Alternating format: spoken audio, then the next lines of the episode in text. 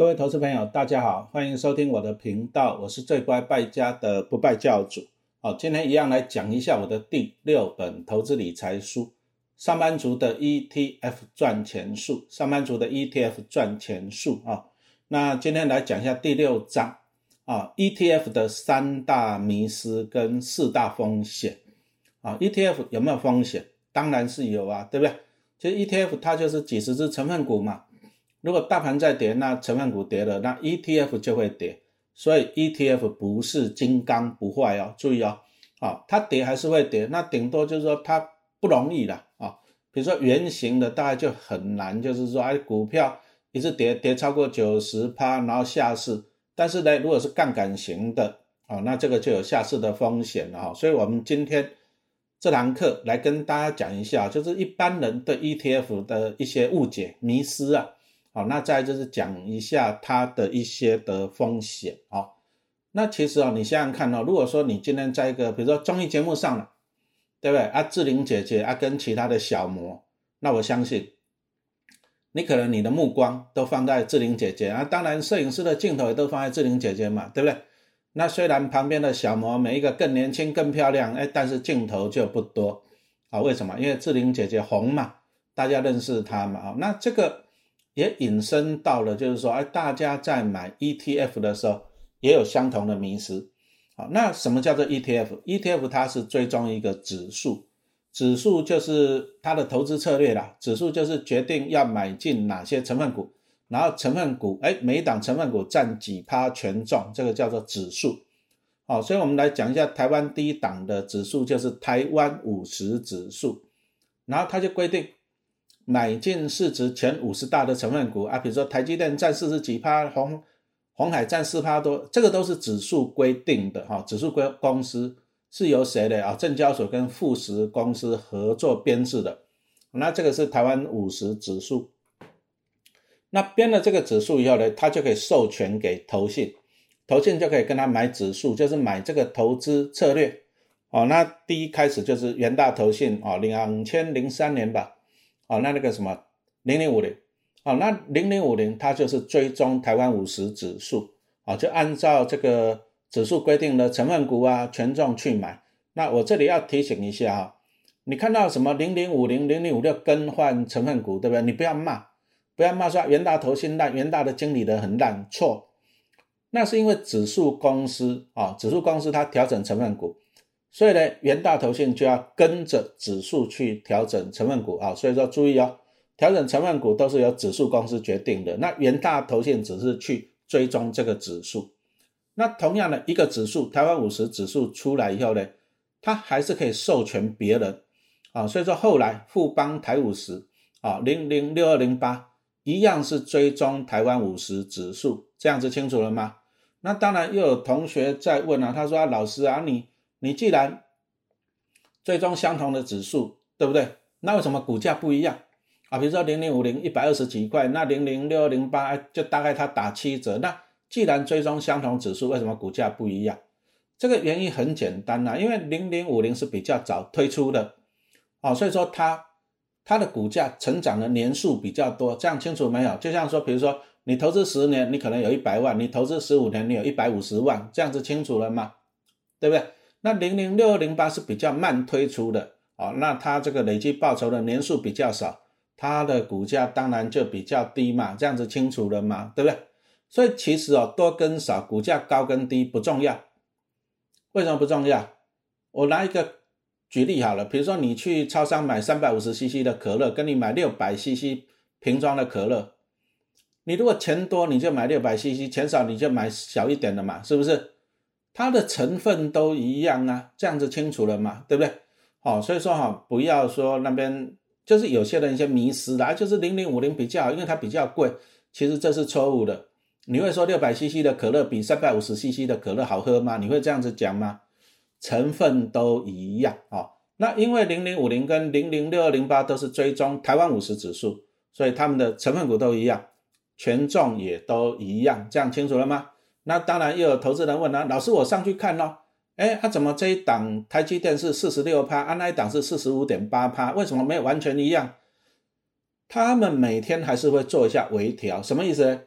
啊，比如说我今天资金被投资人买进了，那投资人买进了，比如说买六二零八，那六二零八拿到钱以后，他就要去买台积电啊，买联发科，买红海，那他买进了啊，那如果说啊，比如说今天零零五零呢，对不对？啊，也投资人买进，可是买进的金额不一定会一样，就是说经理人有时候我比如说我是经理人好了。啊，我应该买两百张，搞不好我就哎差不多，我分配一下买一百九十张，指数是规定这样子，就是会微调了，这样子清楚没有？因为你不可能买到刚刚好，这样子清楚了嘛？那再来就是说，有些头信，比如说经理人，好，假设哦，比如说 A 头信呢，他每天都调整啊，比如说今天我要讲卖出这个买进那个，我要把它维持在指数的权重，可是有的基金公司他会认为怎样啊？我每天调整了，我今天卖出，明天再买进这个。这个成本很高，就是进出的手续费跟交易税，所以他搞不好两天再调一次，这样子清楚了吗？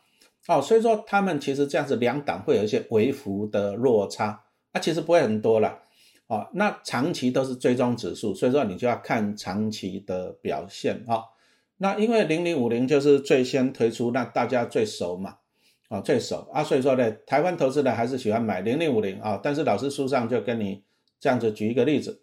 啊，比如说你要买可乐，你会去小七买，还是你会去家乐福买？如果家乐福跟小七在隔壁，你一定跑去家乐福买，为什么？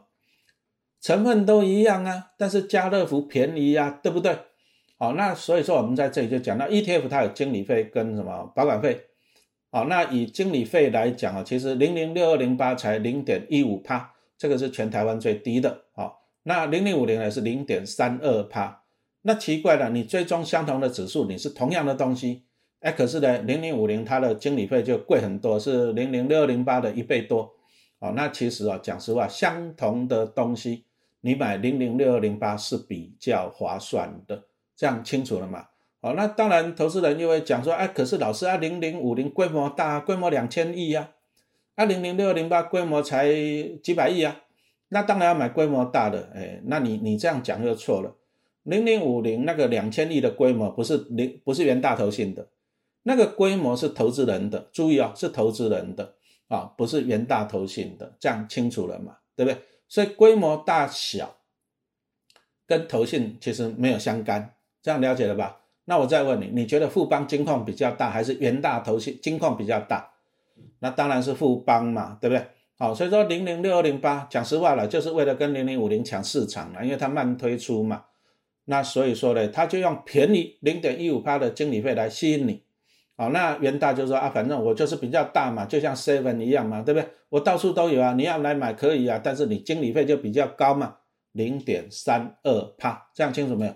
不过以长期投资的经理人来讲呢，啊，投资人你如果长期投资，注意买便宜，好，所以说你因为你这些经理费用都是内扣的，好，所以说其实你去追踪它长期的报酬。零零六二零八哈是赢零零五零，为什么？因为它内扣的成本比较低，好，那这样子清楚了吧？对不对？那再来又有人说，老师啊，那个六二零八成交量比较少的，零零五零成交量比较大呢？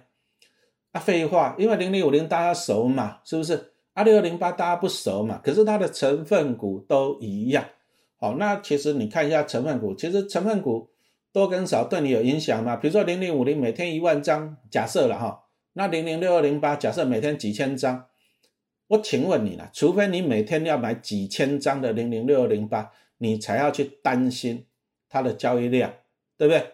啊，不过我讲实话，你如果是大户，比如说我要陈老师要买一万张零零六二零八，我不一定要在市场上买，我直接去跟投信用净值申购，可不可以？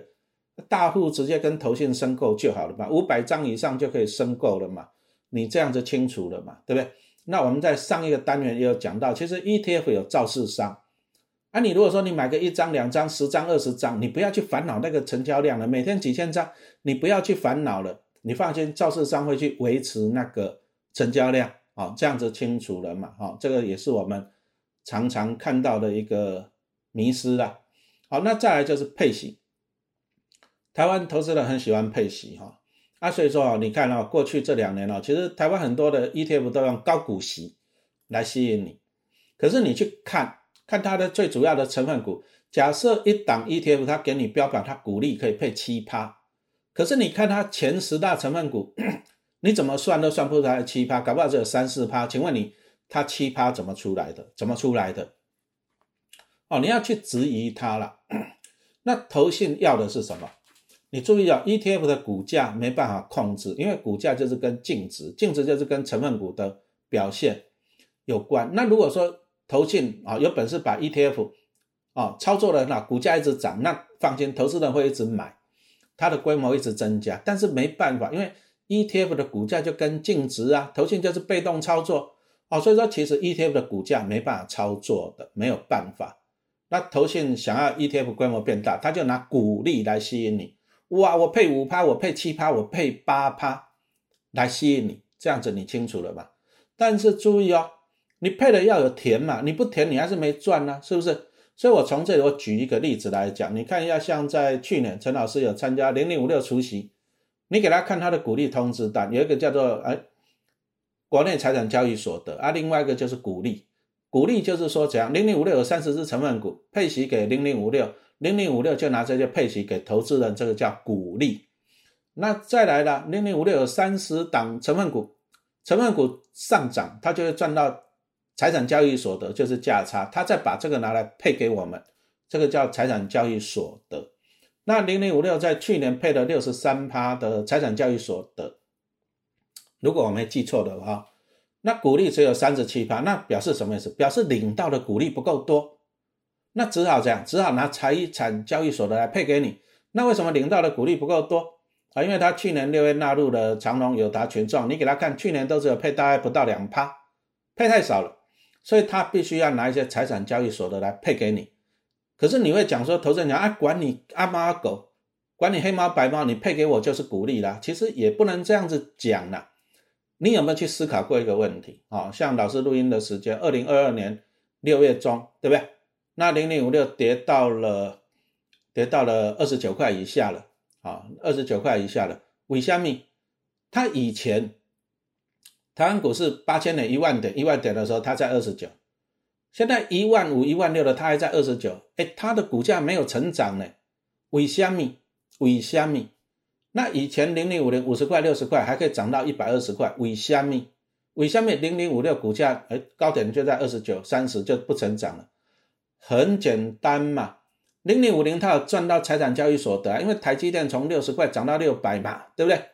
啊，但是零零五零配的息比较少啊，零零五六它的息不够，所以说他要拿财产交易所得配给你，就是净值了。他就是一直拿净值配给你，那一直配，所以说当然他的股价就没有成长了。你这样子了解吗？那其实他这个财产交易所得不配给你没关系，为什么？他不配给你还是放在净值啊。所以说其实你去看一下零零五六过去这几年哦，过去四五年都一直配财产交易所得零零五六，你去看一下财鼠兄弟，他有做了一个统计，过去这几年都配很多财产交易所的。他就是一直把净值配给你，所以说它的股价就没有成长了。这样子你清楚了吗？那如果他不把财产交易所的配给你，那现在可能不是只有二十九块了，搞不好是三十五块、三十六块。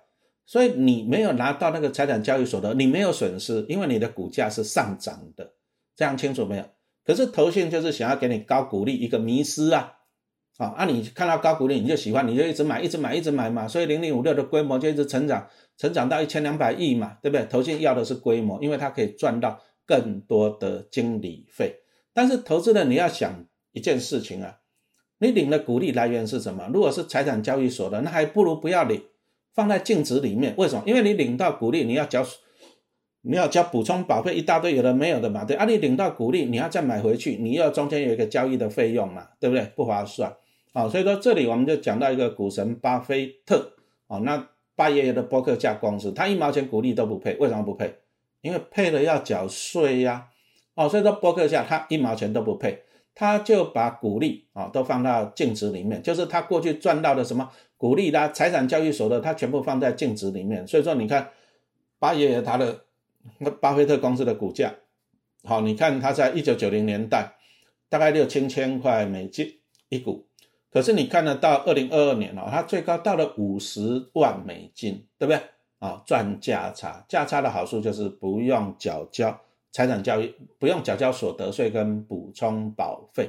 好，所以说你这里你要了解了吧，对不对哈？不要看到高股利就去追了，股价没有成长，其实那个基金之配息之来源可能来自本金，来自净值的，这样你听懂了吧？对不对？不要看到高股利就去追。好，那刚刚讲到了迷失，接下来讲一下风险啊。股灾的时候一样会受到冲击。你看看，像今年，今年行情不会太好，俄罗斯打仗嘛，对不对？升息、通膨嘛，哈，哇，一大堆利空消息。所以你看，台股从一万八跌跌到一万五，啊，你看零零五零从一百五十二块钱跌到一百二十二块钱，跌掉三十块，哦，那个也超过二十趴了，对不对？哦，所以说股灾时还是会受受到冲击。为什么？因为它的成分股在跌嘛，啊，这样清楚嘛，哈，所以说 ETF。啊，比如说零零五零零零六零八，它是这样啊，不会倒闭的啊。但是如果说股市腰斩呢，它也会跟着腰斩哦。所以你要建立这个观念哦，ETF 不是金刚不坏哦。啊，那再来第二个的 ETF 是追踪指数，但是绩效的有时候会落后指数。为什么？因为指数它没有交易成本啊，它没有经理费，没有管理费，没有买进的手续费，没有卖出的正交税嘛，对不对？哦，所以说呢，ETF 的绩效长期还是会落后指数。哦，那我们刚刚就讲到了，你如果是相同的指数，台湾五十，那你宁可选零零六二零八，啊，它的费用就相对零零五零便宜，那它追踪的落差就会比较低，好，清楚了吗？那再就是投资境外的 ETF，可能有个汇损，什么意思呢？啊，比如说你去买美国的商品好了，对不对？可是你换台币，因为我们还是要从台湾换成美金去投资嘛，对不对？